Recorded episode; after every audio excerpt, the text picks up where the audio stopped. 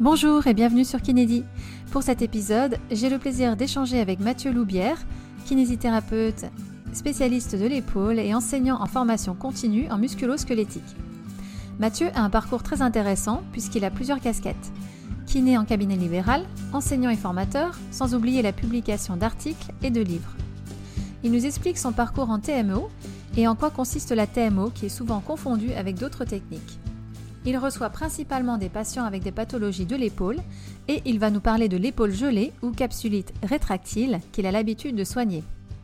Plus précisément, il nous parle des problèmes de l'épaule liés au cancer du sein et des différents aspects à traiter pour les patientes en cours de traitement. Il nous explique aussi comment il s'organise chaque semaine en jonglant avec ses multiples casquettes pour maintenir le cap. Voici un épisode avec un kiné super dynamique où on va surtout parler de l'épaule, vous l'avez compris, mais pas que formation, TMO, cancer du sein et enseignement. Bonjour Mathieu, comment vas-tu? Bonjour, bonjour. Bah écoute, ça va très bien. Merci à toi de, me convier à cette petit, ce petit échange. Bah, merci beaucoup à toi pour ta participation. Euh, donc, tu vas nous parler aujourd'hui de, de l'épaule, notamment, mhm. donc de ta pratique euh, de kinésithérapie en tant que kiné euh, pour des pathologies liées à l'épaule et aussi un petit peu des pathologies de l'épaule liées au cancer du sein, donc pour les patientes atteintes de cancer du sein. Mais avant de commencer, est-ce que tu veux bien te présenter en quelques mots, nous parler de ton parcours? Bien sûr. Alors, je vais essayer de faire court parce que j'ai eu la chance d'avoir un parcours assez riche. Je suis kiné depuis 2005. J'ai été diplômé à Paris, à une école qui s'appelait l'ADERF, qui s'appelle toujours l'ADERF d'ailleurs. Et depuis 2005, en fait, j'ai commencé à me, à beaucoup me former. Alors, c'est une petite, juste un petit lien. J'ai écouté les précédents épisodes et alors c'est marrant parce que moi, mon premier patient, ça a été un tennisman de haut niveau. je sais que vous en avez parlé dans un, épisode précédent. Mmh et ça m'a fait sourire parce que j'ai un peu connu ça. Au début, j'ai travaillé beaucoup dans le milieu du sport, puis je m'en suis vite écarté parce que ça me plaisait pas trop. Et je me suis spécialisé en musculo-squelettique.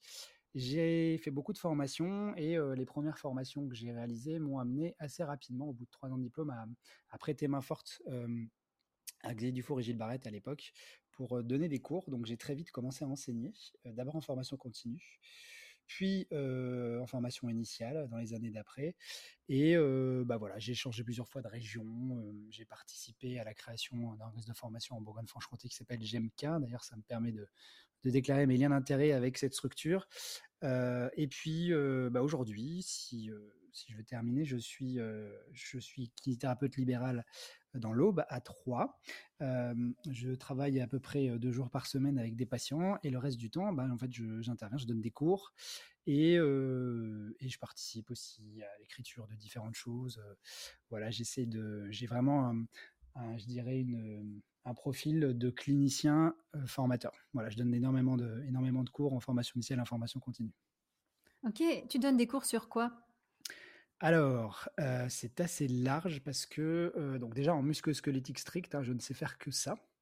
Mmh on aura l'occasion d'en reparler. Et donc, bah, en IFMK, je vais intervenir notamment bah, sur tout ce qui est technologie de base, notamment les tests orthopédiques, différentes choses comme ça. Je donne également des cours de pensée critique, je donne des cours de sciences de l'éducation et j'anime des ateliers de raisonnement clinique. Donc vraiment, c'est tout ce qui touche de manière très large l'approche musculo-squelettique moi, j'ai une appétence particulière pour la, thérapie manuelle orthopédique. On aura peut-être l'occasion d'y revenir. et donc, j'enseigne. Je suis vraiment, je dirais pas un pur jus TMO, mais voilà, c'est très. j'ai une pratique qui est très inspirée par ça. Ça, c'est en formation initiale et en formation continue. j'enseigne, on va dire, j'ai deux grands types d'enseignement. J'enseigne l'épaule douloureuse dans différents organismes en France. je, donne, je dois donner ce cours une dizaine, une dizaine de fois en, France par an. J'enseigne les douleurs d'épaule dans le cancer du sein. Donc, je pense que c'est aussi pour ça que tu m'as convié aujourd'hui. Mmh Et j'ai également, dans la société GMK que j'ai créée en Bourgogne-Franche-Comté, un cycle de thérapie manuelle sur deux ans. ça fait maintenant combien? Ça fait 13 ou 14 ans que ça tourne et il y a une à deux promos par an. Voilà. j'accompagne des, des, collègues pendant à peu près deux années hein, sur, sur ces thématiques de douleurs musculo-squelettiques. Donc voilà, c'est là-dessus, je pense pas avoir oublié de. Voilà, c'est à peu près tout ce que j'enseigne. Ok, c'est déjà pas mal. C'est déjà pas mal, oui, en effet. Oui, c'est déjà pas mal. alors, moi, j'ai une question qui me vient. Comment tu t'organises avec tout ce que tu fais, l'enseignement, les formations, et ta pratique en libéral? Donc, tu as dit tout à l'heure que tu bossais combien de jours par semaine au cabinet? Comment je m'organise? Ben, Écoute, je, travaille, je travaille deux jours par semaine en clinique avec mes patients, les lundis et les mercredis, avec une patientèle qui est vraiment orientée musculo-squelettique. Je vous fais énormément de rachis et de membres supérieurs, notamment d'épaule. J'ai moins de membres inf, mais j'en fais un petit peu. Et en général, les patients, ils tombent chez moi pas par hasard. C'est souvent qu'ils sont adressés par d'autres collègues ou, ou des personnes que j'ai déjà eues. Ça, c'est le lundi et le mercredi. Donc, je vois à peu près, je sais pas, 16 patients, 17 patients par jour. Hein. je fais des soins individuels. Ensuite, le mardi, c'est vraiment une journée où je suis, je suis à la maison et là, je vais vraiment prendre du temps pour écrire les cours, lire des, lire des articles. je vais également prendre du temps pour écrire différentes choses, bah, mes, scénarios Instagram. je participe souvent à des, des publications, donc voilà, je, je travaille là-dessus. Et puis le jeudi, vendredi, c'est là que je vais être en déplacement pour donner les cours. Euh, donc en général, quand je donne des cours, euh, moi je peux, je peux, faire des grosses, grosses journées pour tout compresser. Donc euh, il y a des journées, je vais donner 6 heures de cours, il y en a d'autres, je peux donner 10, 12 heures de cours. Et en général, le week-end, je ne travaille pas. Enfin, j'essaye de ne plus mmh travailler le week-end maintenant. Mais il m'arrive encore, quand notamment il y a des congrès ou des choses comme ça, de, de bosser le week-end. donc, je suis relativement équilibré dans ma semaine. Et le mardi, c'est vraiment là où je suis chez moi, donc c'est aussi le moment où je prends du temps pour moi et je, fais, mes activités annexes parce qu'il n'y a pas que la kiné dans la vie, heureusement. et oui, bah, je vois que tu es super organisé en tout cas. Bah, j'ai pas tellement de choix en fait, sinon j'y arriverais pas. bah oui, c'est ça, c'est ça, oui. Alors tout à l'heure, tu, tu parlais de la thérapie manuelle orthopédique.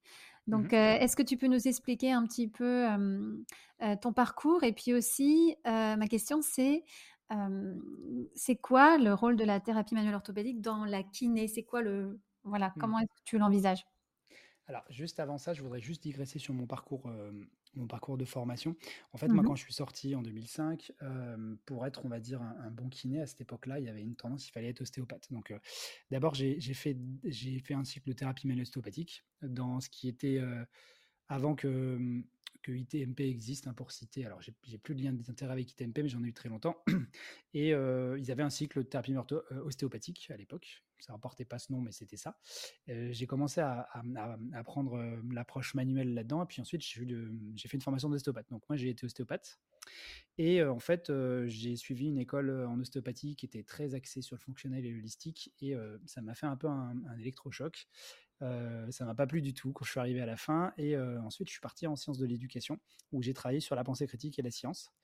Euh, ça m'a fait un bien fou. Et du coup, bah, à la fin de ce, cursus de sciences de l'éducation, je me suis dit, j'aimerais bien, moi j'adore le manuel, j'aime bien le manuel, mais j'aimerais bien le faire avec quelque chose qui serait soit plus orienté sur, sur le BP. Et le BP, là, commencé vraiment à fleurir en France. Et c'est à cette époque-là que je me suis rapproché de l'approche TMO en mmh thérapie manuelle orthopédique. et donc, pour expliquer ce que c'est que la TMO, en France, on a ce petit problème, c'est que quand on parle de thérapie manuelle, les gens comprennent toutes les techniques qui se font avec la main, mais la thérapie manuelle orthopédique, c'est un concept dans lequel on va faire certes des mobilisations, des choses comme ça, mais également toute une approche active et éducative. Donc, dit autrement, la TMO, dans des pays plutôt avancé en kinésithérapie comme l'Australie, le Québec, même si il y a la différence maintenant, elle, est, elle, est, moindre. Hein. C'est surtout au niveau universitaire que ça se joue, mais en tout cas, dans ces pays-là, quand on est un kiné, qu'on veut se spécialiser en musculo-squelettique, la TMO est une voie possible. En France, on a au niveau musculo-squelettique, je dirais, un, un, camembert beaucoup plus éclaté avec différentes professions qui vont intervenir, comme par exemple les kinés, les ostéopathes, les chiropracteurs. Euh, les éthiopathes, que sais-je. Et donc, euh, moi, je suis plutôt militant pour dire, bah, je suis kiné, je vais me spécialiser en musculosquelettique, je vais faire de la TMO. Et donc, euh, la TMO est, commence à être connue, et, mais je pense souvent qu'il y a, il y a des, comment dirais-je, un problème de définition. Hein, vous en parlez un peu dans le, dans le, podcast précédent, et mmh ça tombe bien, j'étais pas tout à fait d'accord avec ce qui était dit là-dessus, hein, parce que je trouve que parfois, on, en fait, on, mélange thérapie manuelle et thérapie orthopédique, qui sont en fait mmh deux choses différentes. Mais c'est un problème de, termes et souvent euh, les désaccords se trouvent dans la sémantique en fait. Oui. Mmh. Je ne sais pas si je suis très clair. Oui, oui, tout à fait, oui. Et donc le rôle de la TMO dans la kiné, comment est-ce que tu de la positionnes justement? Alors pour moi, le rôle de la TMO, c'est on va dire que, bon, je vais, prendre mon, exemple. Moi, je suis, je suis fellow de MT France. Donc, en fait, un fellow, c'est c'est le fait d'avoir été reconnu par une association, l'association MT France, hein, qui, qui, gère la, la, TMO, la TMO en France, qui est elle-même reconnue par l'Association internationale de thérapie orthopédique, qui est une sous-branche de l'OMS, hein, pour finir de, de cette espèce de, dénombrement d'acronymes. Et en fait, en tant que fellow, moi, j'ai un espèce d'engagement moral qui va être de, de, militer pour la TMO, de la faire connaître et essayer de la représenter au mieux. Et donc, c'est pour ça que j'en parle beaucoup. Et quel rôle elle joue? Bah, Pour moi, elle, joue un rôle pas suffisant, mais c'est compliqué pour les professionnels TMO parce que je trouve, hein, comme je l'ai dit précédemment, il y a une sociologie d'exercice en France qui est extrêmement diversifiée et tant mieux d'ailleurs, qui fait que bah, du coup, la plupart des gens, quand ils pensent thérapie manuelle, ils vont se tourner vers des thérapeutiques comme l'ostéopathie. Tu vois, qui est beaucoup plus du fait de l'histoire. On n'est pas là pour écrire l'histoire. J'en ai déjà parlé longuement sur un autre podcast, mais il y a eu, une, il y a eu au niveau historique, ça s'est construit comme ça. Donc le rôle, moi, que j'aimerais bien qu'elle joue, la TMO, c'est qu'elle soit plus connue, que les, les gens, les gens y viennent plus, mais encore une fois, c'est mon avis et c'est vraiment moi l'approche qui me correspond le mieux à titre personnel. J'ai absolument rien contre les autres professions qui gravitent autour de nous, mais le rôle qu'elle pourrait jouer, ce serait justement, on va dire, un perfectionnement et une amélioration des, des, compétences des kinésithérapeutes qui veulent se spécialiser en troubles musculosquelettiques.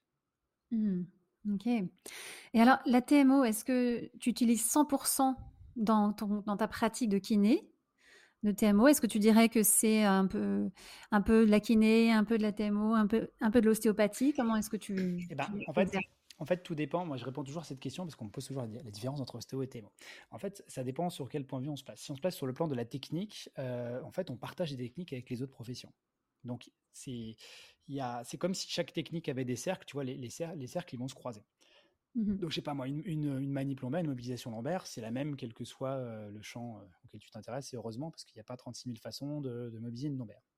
Par contre, la TMO, pour moi, je l'utilise tout le temps, tout simplement parce que c'est une façon de réfléchir, de raisonner. Très souvent, c'est typiquement le raisonnement EBP, c'est-à-dire qu'on va, avoir un patient qui vient nous voir, on va mettre en place des hypothèses cliniques, elles, peuvent, elles sont multiples. Hein. Ça peut être quelle est l'origine de la douleur, est-ce que mon patient est irritable ou pas, est-ce qu'il y a des facteurs de risque, etc.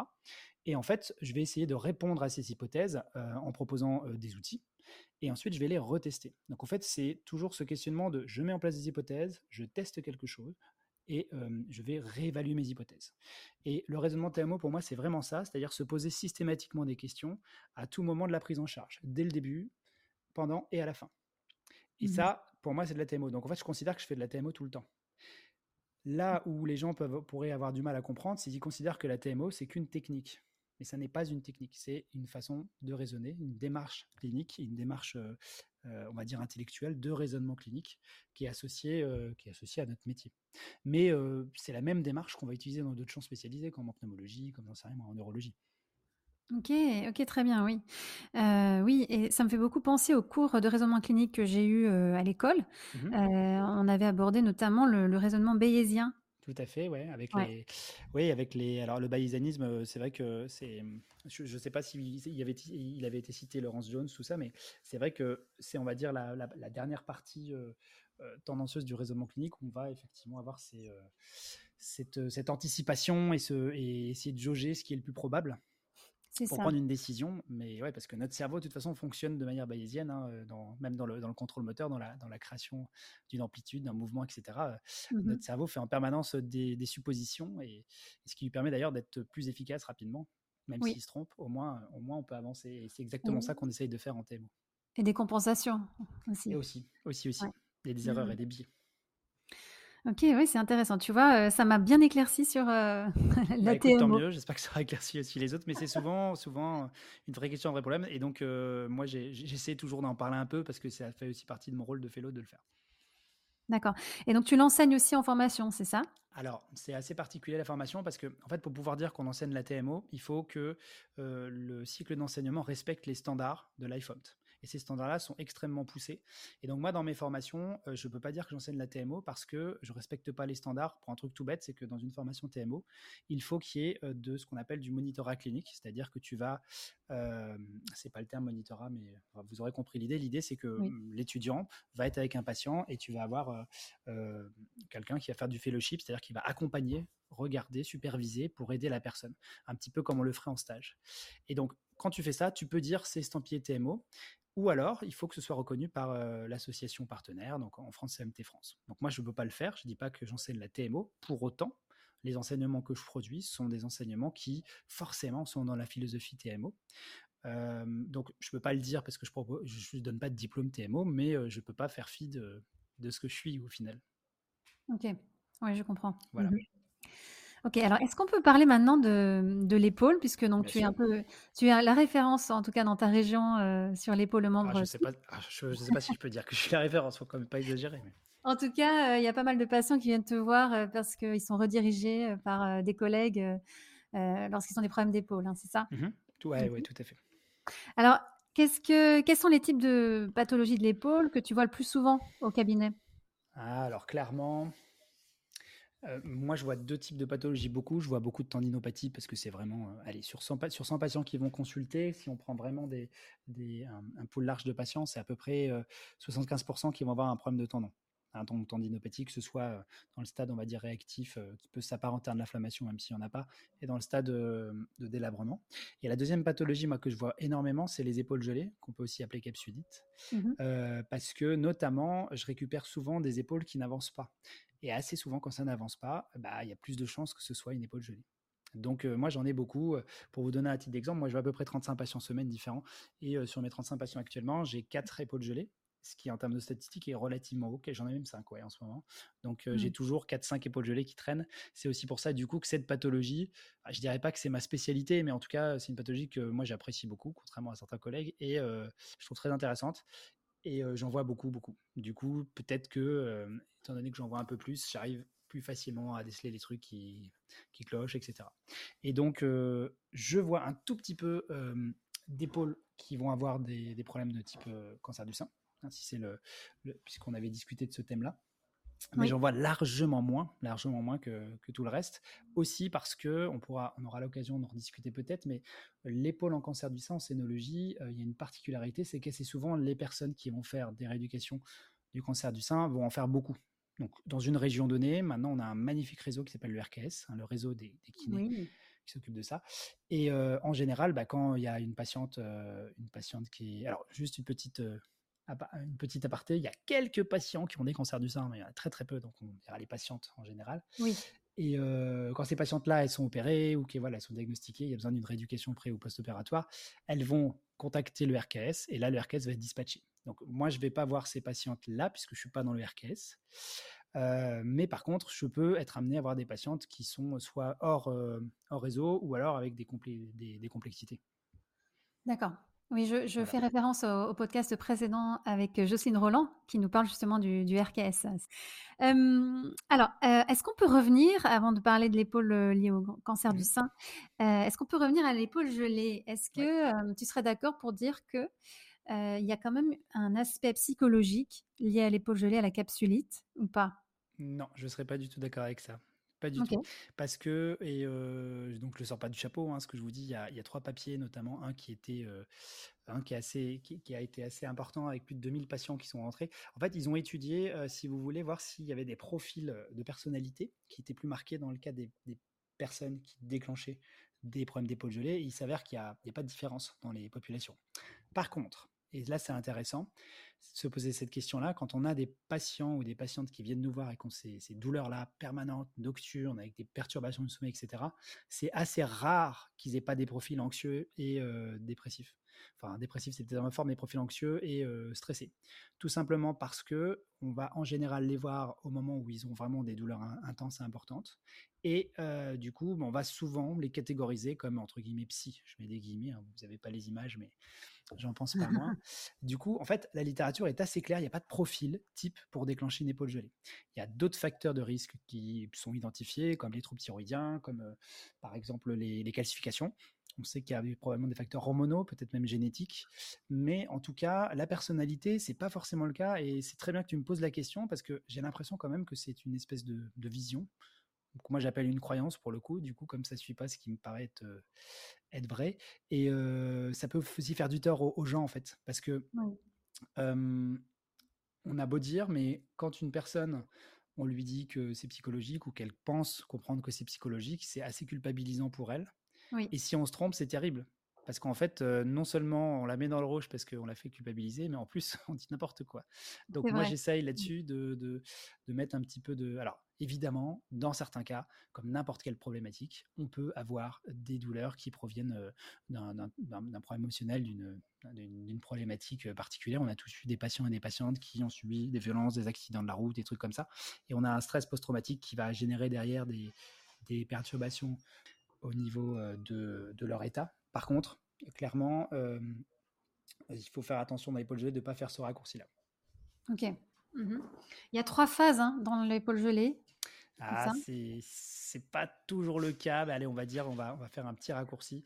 Effectivement, on peut tout à fait imaginer qu'il y, ait trois phases, mais en général, nous, ce qu'on essaie de faire en pratique, c'est qu'on va essayer de séparer euh, d'un côté euh, lorsque la douleur elle domine et de l'autre côté lorsque la raideur domine.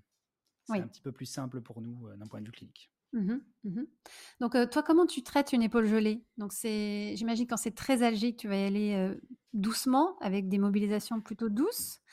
Après, voilà, est-ce que tu as un protocole que tu utilises? Est-ce que comment est-ce que tu fais?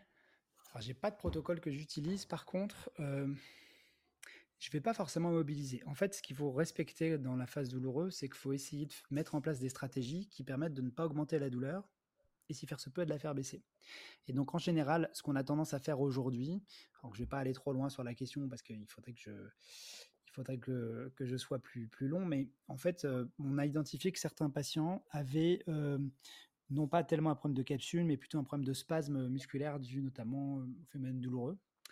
Et dans ces cas-là, bah, ce qui marche assez bien, c'est d'essayer de passer par des, stratégies où on va leurrer le système nerveux central. Donc, par exemple, les thérapies miroirs, par exemple, mmh la réalité virtuelle, par exemple, les contractions isométriques soutenues, etc. Ça peut nous aider. Donc, en fait, actuellement, moi, je suis beaucoup plus axé sur des stratégies actives en phase douloureuse. Et si ça fonctionne pas, effectivement, je vais mettre en place des stratégies passives. Mais quand le patient a l'épaule en feu, le passif fonctionne pas forcément toujours. Mmh. En, tout cas, c'est difficile de ne pas l'aggraver.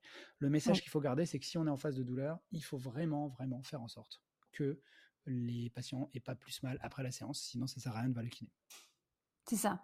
Et puis il y a plus de risques d'avoir un lapin euh, au prochain rendez-vous. c'est ça. ça. en général, ils ont besoin de nous, donc ils en, ils en mettent pas trop. Oui. Ok. Et est-ce que tu aurais une formation à conseiller? Alors là, on va sans faire de pub, hein, pour quelqu'un qui aimerait spécialiser dans l'épaule, pas que dans la capsulite. Je parle de l'épaule en général. Alors là, c'est hyper compliqué parce que je suis intervenant dans le domaine, donc je ne vais, pas vous dire de venir me voir, ce serait extrêmement égocentrique. Bah, moi, je pense vraiment qu'on a, a aujourd'hui beaucoup de formations qui sont, qui sont extrêmement intéressantes ça dépend de ce que vous voulez voir, mais pour citer vraiment les, plus gros, évidemment, tout le monde connaît Frédéric Roy avec l'épaule top. Il y a Germain Delos, Aziz Physio, qui, sont, très bien aussi là-dedans. C'est vraiment les, les, deux plus connus. sinon, vous pouvez venir me faire un petit coucou. Hein, moi aussi, j'interviens un petit peu dans le domaine. Et puis sinon, après, il y a un deuxième champ de formation qui existe, c'est les formations qui sont plutôt, axées sur le sport, les, les instabilités. Et dans ce cas-là, vous avez des personnes comme Clémence Bien-Aimé, comme, comme Aurélien Auclair, que moi je trouve très très bien. Vous avez aussi pas mal de. À l'agence EBP, par exemple, ils font venir des intervenants internationaux qui sont très très bien. Jeremy Lewis, Joe Gibson, oui. Karen Keane, etc. en fait, on a quand même pas mal de. un accès assez large en France maintenant à ces différentes formations. J'en oublie sans doute, hein, je voudrais voilà, offusquer personne parce que là, je, je dis ce qui me vient. Mais globalement, quand même, il y a, moyen de trouver chaussures à son pied. Oui, ouais, c'est vrai qu'on est, on est gâté en termes de formation. Oui, c'est oui, c'est vrai. Alors, est-ce qu'on peut maintenant en venir euh, à l'épaule liée au cancer du sein? Donc, euh, pour toi, euh, c'est quoi les principaux problèmes que rencontrent les femmes, surtout après une chirurgie, après et pendant la radiothérapie d'ailleurs, parce qu'il y a plusieurs étapes. Hein. c'est quoi ce que, ce que tu as vu et selon ton expérience qui est le plus fréquent en termes de mobilité, d'amplitude de, mouvement? Mmh. Alors, je vais déjà avant, je vais, je vais encore remettre un bémol, un bémol par rapport à ce que j'ai dit. Euh, je suis pas scénologue, moi, je suis, je suis kiné spécialisé dans l'épaule. Donc tout ce que je vais pouvoir vous dire, ce sera euh, justement pas avec une expérience de scénologue. Et euh, j'interviens en fait dans le domaine notamment grâce à Jocelyne Roland. Hein. donc si j'ai bien compris, écouter vite le podcast de la semaine précédente, c'est ça? Qui, parle, qui parle de ça, voilà. parce qu'elle sera beaucoup plus, beaucoup plus pertinente que moi pour parler des problématiques par la vision scénologue.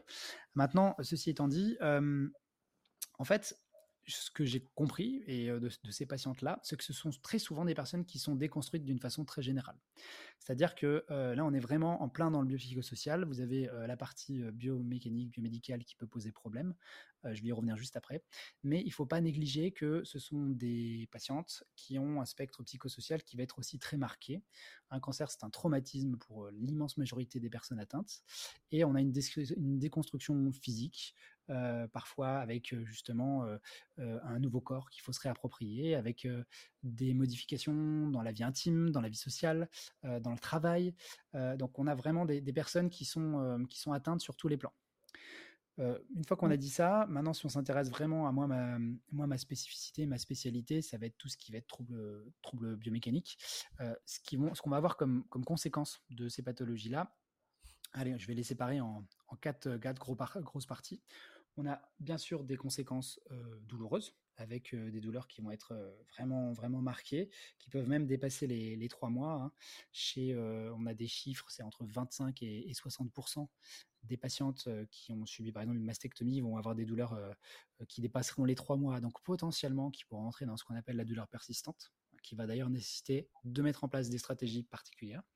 Mmh on va avoir des douleurs qui vont être forcément orienté, en tout cas créé par le geste chirurgical, les cicatrices, les différentes complications qui, peuvent, venir, la radiothérapie avec des brûlures. Donc les douleurs, c'est vraiment très marqué. Deuxième chose, on peut avoir des problématiques d'amplitude qui vont se mettre en place. ces, ces problématiques d'amplitude, elles peuvent en plus générer une perte de chance pour ces patientes parce que si on a une perte d'amplitude, on ne peut pas forcément avoir de radiothérapie puisqu'il faut avoir le bras levé pour, pour cet examen. Donc les pertes d'amplitude, c'est très très important de les récupérer. Et dans les secteurs qui vont plus perdre, en général, c'est tout ce qui est élévation, abduction, rotation externe et rotation interne. pourquoi on perd notamment rotation interne? Parce qu'on peut avoir aussi le, le port à 4 qui, qui fait mal devant. Oui. Ensuite, le troisième conséquence, c'est des, des conséquences qui vont être musculaires. Et donc, dans le musculaire, il y a deux volets principaux. Allez, j'en rajoute un, trois volets principaux.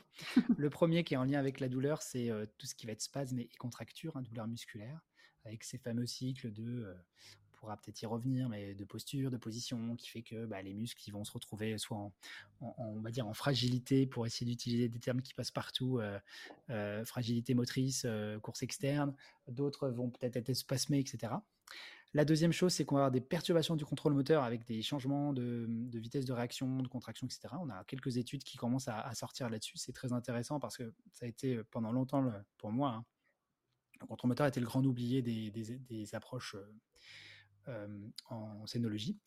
Et enfin, la troisième chose, ça va être toute cette cette atrophie musculaire qui va se mettre en place, notamment parce que bah, les, patientes vont subir des chimiothérapies qui vont générer de la sarcopénie et de la perte de force. On a des pertes de force qui vont jusqu'à 25% par rapport au côté opposé. Donc il y a une vraie fonte musculaire et ça, ça va générer des problématiques d'endurance, des problèmes de force aussi, donc qui vont nécessiter, quoi qu'il arrive, de mettre en place des stratégies par exercice je vous ai parlé de mmh. la douleur, des amplitudes musculaires. Il, me, reste, il me reste les problèmes de lymphatique, effectivement les lymphœdèmes, euh, qui sont nettement moins fréquents maintenant, puisqu'on a beaucoup moins de, curage axillaire euh, prononcé hein, avec la, technique d'ongulation sentinelle. Mais disons qu'il y a toujours une, une, lymphostase qui peut se mettre en place. Et puis on, on peut aussi avoir ce qu'on appelle des, des cordes euh, lymphatiques superficielles qui sont en fait une, stagnation qui va faire que la, personne, lorsqu'elle va lever le bras, il va y avoir des, cordons qui vont apparaître, qui vont limiter euh, l'amplitude et qui vont être très douloureux. Donc, euh, on est vraiment sur ces problématiques-là. J'ajouterai une petite problématique supplémentaire parce qu'elle me vient et je sais qu'il y a beaucoup de célogues qui sont très attentifs à ça. C'est les changements posturaux qui peuvent survenir avec ce cancer du sein, et notamment, je pense que Jocelyne en parle mieux que moi, une attitude qu'on appelle l'attitude en protection du sein, qui va faire que cette personne va avoir tendance à se fermer sur son épaule. Et donc, ce postural-là, si vous voulez, est un peu en lien avec tout, tout ce que je viens de dire. Hein. On a des changements musculaires, une douleur qui va entraîner ça, des changements au niveau de la représentation aussi de ces patientes, hein, qui, changent de, qui changent de corps, et qui va faire que cette posture s'installant peut aussi entraîner un petit peu comme le serpent qui se mordrait la queue, de nouveaux problèmes. Oui, Tu as, très bien résumé. oui, oui, l'attitude en enroulement de l'épaule, mmh comme tu disais. Et aussi, j'ai envie d'ajouter à ça les, cicatrices. Les cicatrices peuvent provoquer aussi, bah, il y a une, aussi une peur, en fait, une kinésiophobie parfois, hein, de lever le bras mmh. à cause des cicatrices, à, à, cause des cordes. Ouais. Alors, c'est ce que je disais en introduction si effectivement, si après on élargit dans le large, alors bien sûr la cicatrice peut être euh, quelque chose de mécanique qui peut générer de douleur, mais après euh, c'est pour ça que le psychosocial, il faut vraiment le prendre aussi à bras le corps parce que là tu as cité la kinésiophobie, et le fait d'avoir un chemin de représentation, une peur peut-être, parfois aussi des croyances. Hein, il y a encore des patients qui disent qu'il ne faut pas qu'elles fassent de l'exercice parce que si ça fait grossir leur bras. Euh, ça, tout ça, ça va, ça va générer effectivement des adaptations et posturales et de mouvements qui vont entretenir le problème. Donc effectivement, la cicatrice, bien sûr. Et puis toute cette représentation, le sein, ça, on quand même à, on touche quand même à la féminité et puis, bah, on peut avoir justement des femmes pour lesquelles c'est un traumatisme énorme et il faut se reconstruire avec Tout ça. Tout à fait, oui. oui. oui. Moi, je me souviens, j'avais, pendant des cours de pilates que je donnais au cabinet, il y avait des patientes qui n'osaient pas se mettre sur le ventre parce que justement, elles s'étaient fait opérer, pourtant, ça respectait les, les délais après la chirurgie. Mais voilà, il y avait cette appréhension de se mettre sur le ventre, de peur d'avoir mal et pour faire des exercices pour muscler le dos, tu vois? Mmh. Ouais. Non, mais ça va être Voilà. Mmh. Oui, oui. Ok, donc, donc tu disais que tu, en, donc, tu donnes des formations, euh, c'est avec mmh l'IPPP, sur euh, l'épaule liée au cancer du sein, c'est ça? Ouais, c'est ça. Alors en fait, pour, euh, pour vous raconter l'histoire, à la base, moi, j'étais pas du tout prédestiné à intervenir dans ce domaine. Il y a quelques années, ça doit, il y a quatre ans, l'IPPP a, organisé un congrès. Hein. Donc j'étais lié d'intérêt avec l'IPPP, vous avez compris. a organisé un congrès sur le cancer du sein. Et en fait, il y a Jocelyne Roland, que j'avais rencontrée dans, dans, un, congrès avant, qui m'a proposé de venir intervenir sur. Elle m'a dit Est-ce que tu voudrais pas me faire un truc sur l'épaule dans le cancer du sein? Et au début, j'ai dit Bah non, parce qu'en fait, je connais rien au cancer du sein. Et je me suis pris au jeu parce que je me suis dit Bah, en fait, moi, mes compétences à moi, du fait de mon parcours et c'est j'ai des compétences, on va dire, de, recherche bibliographique et des compétences musculosquelettiques. Et avec cette question qui nous est venue, est-ce que finalement l'épaule du cancer du sein ne serait pas finalement la même que des épaules en pathologie musculosquelettique? Ou dit autrement, pourquoi dans l'épaule du cancer du sein, on ne pourrait pas faire comme une épaule entre guillemets plus classique? Et on est parti là-dessus. On a commencé à, travailler avec Justine là-dessus. Et j'ai commencé à donner des cours dans le domaine. Alors, je vous avoue que les premières fois, j'étais, j'étais pas très à l'aise parce que j'intervenais dans un, dans un domaine qui était dans lequel j'étais, j'avais pas d'expérience. Mais en fait, ça s'est très très bien passé. et j'ai déjà formé quand même pas mal de collègues là-dessus. Je dis collègues parce que collègues féminines, hein, parce qu'il y a, je crois que sur les 150 personnes que j'ai vues, il y avait un mec, donc c'est vraiment très très féminin. Dommage quand même. Et oui, c'est très dommage, c'est très dommage, effectivement. Et mais je crois que quand même les, je vais peut-être faire une, c'est peut-être un préjugé, mais j'ai l'impression quand même que les femmes se forment plus que les hommes de base, et surtout dans le cancer de sein, il y a beaucoup plus de femmes qui, interviennent, hein, si j'ai bien compris. Et j'en étais où? Et donc au final, on, on s'en sort pas mal parce que, si vous voulez, les, les collègues, elles viennent avec leur expérience de terrain, et moi je viens avec mon expérience musculo-squelettique et bibliographique parce que je fais des recherches et je tiens un jour une veille biographique sur le cancer du sein. Et en fait, cette rencontre-là fait qu'on va échanger mutuellement et on va échanger avec nos compétences mutuelles. Et, c'est un cours qui est, vraiment intéressant parce qu'elles, elles, elles, apprennent des, choses qui sont transversales puisque proches dans le musculo-squelettique. Et moi, j'en apprends de plus en plus sur le comportement de ces patientes. Hein. donc, elle, me rappelle, elle me ramène ces, témoignages de terrain. Et c'est une formation qui est articulée comme ça. C'est pour ça que je ne suis pas un spécialiste de la scénologie. Par contre, effectivement, ces, problématiques d'épaule dans le cancer du sein, je commence à les entrevoir un petit peu plus qu'avant parce que j'ai beaucoup échangé et on a, beaucoup travaillé dessus avec, avec Jocelyne. Oui, et d'ailleurs, tu parlais de, recherche. Je vois que tu as écrit pas mal de publications là. Est-ce qu'il y en a une que, sur laquelle tu es en train de travailler pour le moment? Des publis de façon générale ou? ou, sur le cancer Alors, du sein Alors, de façon générale, sur l'épaule, cancer du sein euh, j'ai quoi J'ai quoi? J'ai un papier qui est dans les tuyaux en ce moment là. Je pense qu'il a, je devrais passer la review, je pense, dans un journal français, euh, puisque j'ai eu, euh, j'ai pas été retoqué. Et actuellement, je travaille sur deux, deux livres. Deux, enfin non, sur un livre avec deux, deux articles. Je peux pas en dire plus parce que c'est la surprise. Et sinon aussi, j'ai les recommandations de la HS pour l'épaule Rose qui sont sorties il y a pas très longtemps. J'étais dans le groupe de lecture, donc ça c'était, je suis hyper content d'avoir pu participer. C'était très mmh intéressant. Et, et, sinon, mis à part ça, en ce moment, j'ai pas d'autres articles sous le bras, mais en général, les JFK ont lieu tous les deux ans. Et l'année précédente, je me dis, allez, Mathieu, fais un effort, cherche un truc. Parce que c'est à la fois. Je trouve que d'écrire, c'est difficile parce qu'il faut trouver le temps. Mais à chaque fois qu'on a fini, c'est comme prendre un nouveau cours, faire une nouvelle conférence. C'est extrêmement, extrêmement valorisant et gratifiant. Mmh. Et là, j'ai une année qui va être assez remplie parce que j'ai été invité à deux congrès là, et puis peut-être un gros gros congrès cet été. Donc, donc je suis plutôt, je suis plutôt content de participer à ça. Même si je vous cache pas qu'à chaque fois ça me met dans le rouge, mais c'est pas grave. Hein, ça fait partie du, métier d'enseignant, je pense. Oui. Oui, mais c'est toujours bien de, de, continuer à se former et c'est comme ça qu'on apprend. Hein. oui, bien mmh. sûr. Mmh. Mais je, je, je, précise, je suis pas chercheur moi, hein. je suis pas, je, suis pas dans un labo, donc je vraiment, je fais de la toute petite recherche à mon niveau. Voilà, j'essaye de, je vais plus faire des revues de littérature, des choses mmh comme ça. Oui. Mathieu, tu, tu la vois comment ta pratique dans 10 ans, dans l'idéal? Est-ce que tu ferais, exactement la même chose? Ah, c'est une, une, question intéressante il y a 5-6 ans, j'aurais pu te répondre, mais là aujourd'hui, c'est vraiment difficile pour moi parce que je trouve que notre, notre exercice a énormément évolué depuis 5, 5 ans, dans la pratique, dans la forme. forcément, l'exercice évolue aussi avec les évolutions sociétales. Et du coup, j'ai vraiment du mal à me projeter sur 10 ans. Je pense que je serai toujours kiné. J'espère continuer de donner des cours, en tout cas pas perdre le, l'envie et le plaisir que j'ai à le faire. Mais j'ai vraiment du mal à, à, me, mmh projeter beaucoup plus que, que précédemment. Peut-être parce que bah, on a des incertitudes de, façon générale sur plein de choses. Peut-être que c'est ça. Mais j'aimerais bien continuer à être kiné, continuer à voir mes patients et puis pas, pas être lassé, pas être lassé de, de, faire toutes ces choses différentes qui se nourrissent oui, et, je crois, enfin, en tout cas pour ma part, je trouve que tu as trouvé un bon équilibre entre tes patients que tu vois au cabinet, les formations, les articles. et c'est ça que j'aime en fait dans le métier de kiné, c'est qu'on peut faire plein de choses pour casser un peu la routine, parce que il y en a qui, arrivent hein, à voir, pour moi c'est une force en eux. je sais pas, qui font 50 heures à ne voir que des patients toutes les semaines, alors que bon toi, c'est, en tout cas, moi, c'est, j'aime bien ta façon de travailler. tu varies les plaisirs, j'ai envie de dire.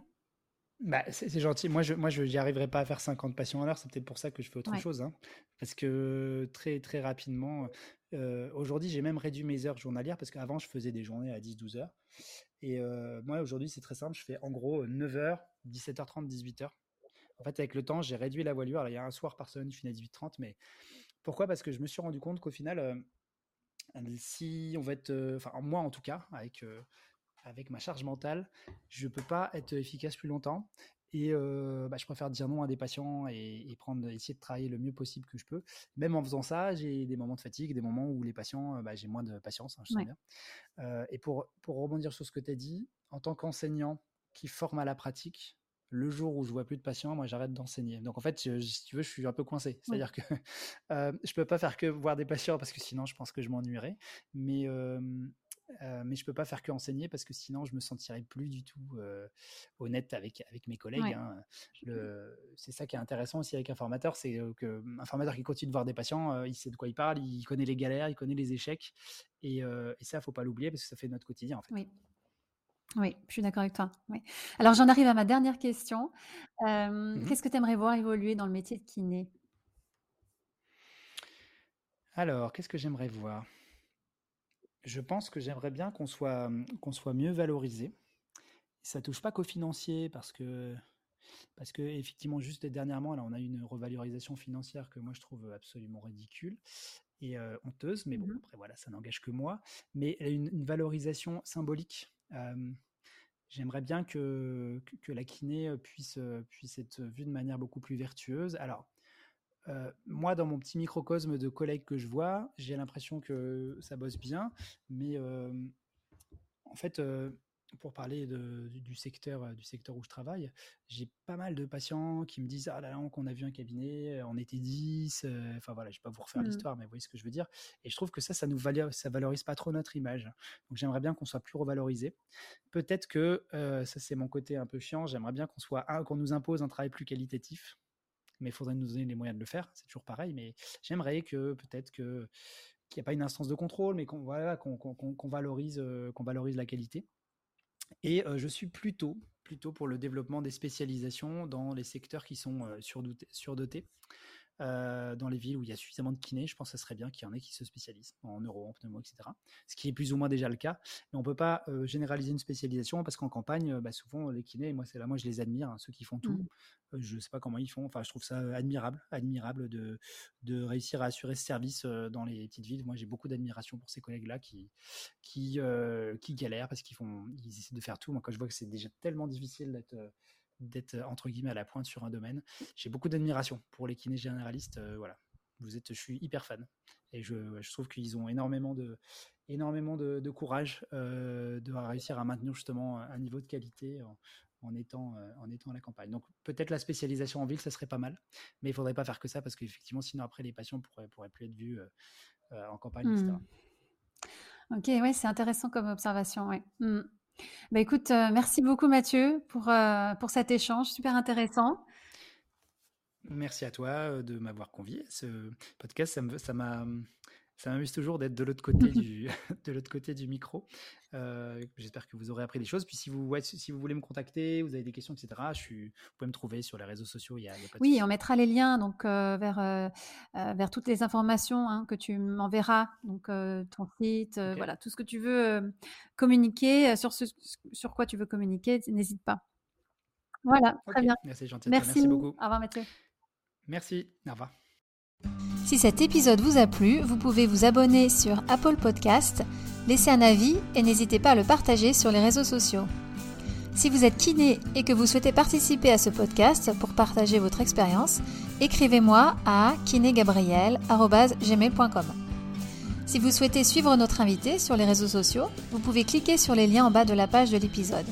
Enfin, n'hésitez pas à suivre le podcast sur Instagram à kinédi underscore podcast.